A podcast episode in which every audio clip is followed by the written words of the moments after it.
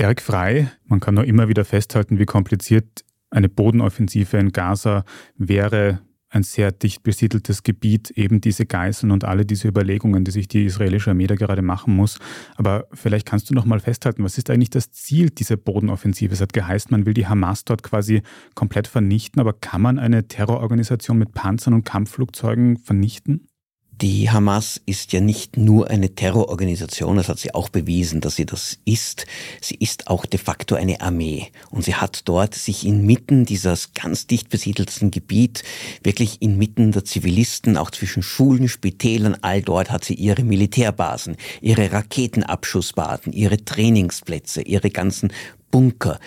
Auch diese ganzen Tunnel, die ja nach Israel hineinführen, wo ja viele von den Kämpfern, von den Terroristen damals über die Grenze gekommen sind, sind auch in diesem ganzen Gebiet. Das heißt, ja, es ist ein militärisches Ziel und Israel hat in den vergangenen 15 Jahren ja immer wieder Militäroperationen gegen die Hamas im Gazastreifen unternommen, aber die waren immer begrenzt. Man hat immer versucht, sie zu schwächen, hat dann aber sich wieder zurückgezogen, weil man sich genau diesem Straßenkampf in diesem dicht besiedelten Gebiet nicht aussetzen möchte, weil da auch sehr viele eigene Soldaten dann gefährdet sind und viele auch wahrscheinlich auch dabei fallen werden.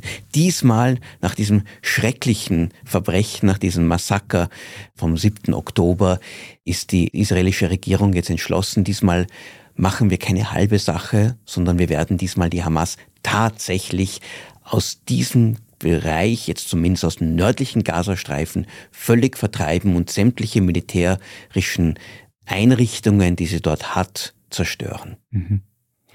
Hätte denn die israelische Armee oder hätte Israel irgendeine Alternative in der aktuellen Situation zu so einer Bodenoffensive in Gaza?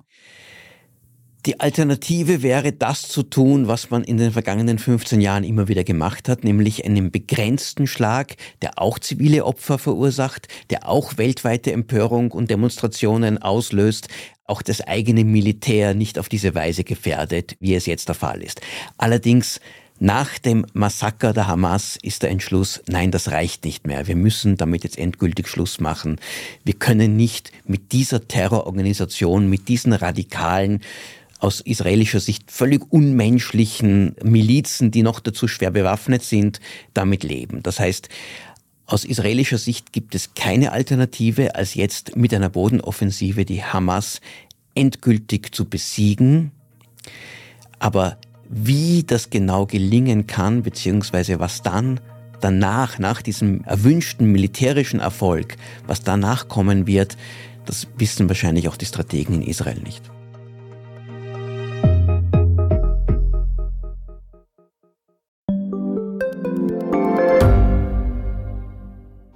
Reicht mein Gehalt für ein gutes Leben? Sind Sneaker und Uhren ein gutes Investment? Wie viel kostet eine Scheidung? Das und vieles mehr sehen wir uns an in der dritten Staffel vom Standard-Podcast Lohnt sich das? Wir, das sind Melanie Reidel, Annika Dang, Alexander Amon und Michael Windisch. Wir sprechen mit ExpertInnen darüber, wie man sogar vom Weltuntergang profitieren kann. Und darüber, wie mich künstliche Intelligenz reich macht und warum Geld noch immer Männersache ist. Lohnt sich das? Der Standard-Podcast über Geld findet ihr jeden Dienstag auf allen gängigen Podcast-Plattformen.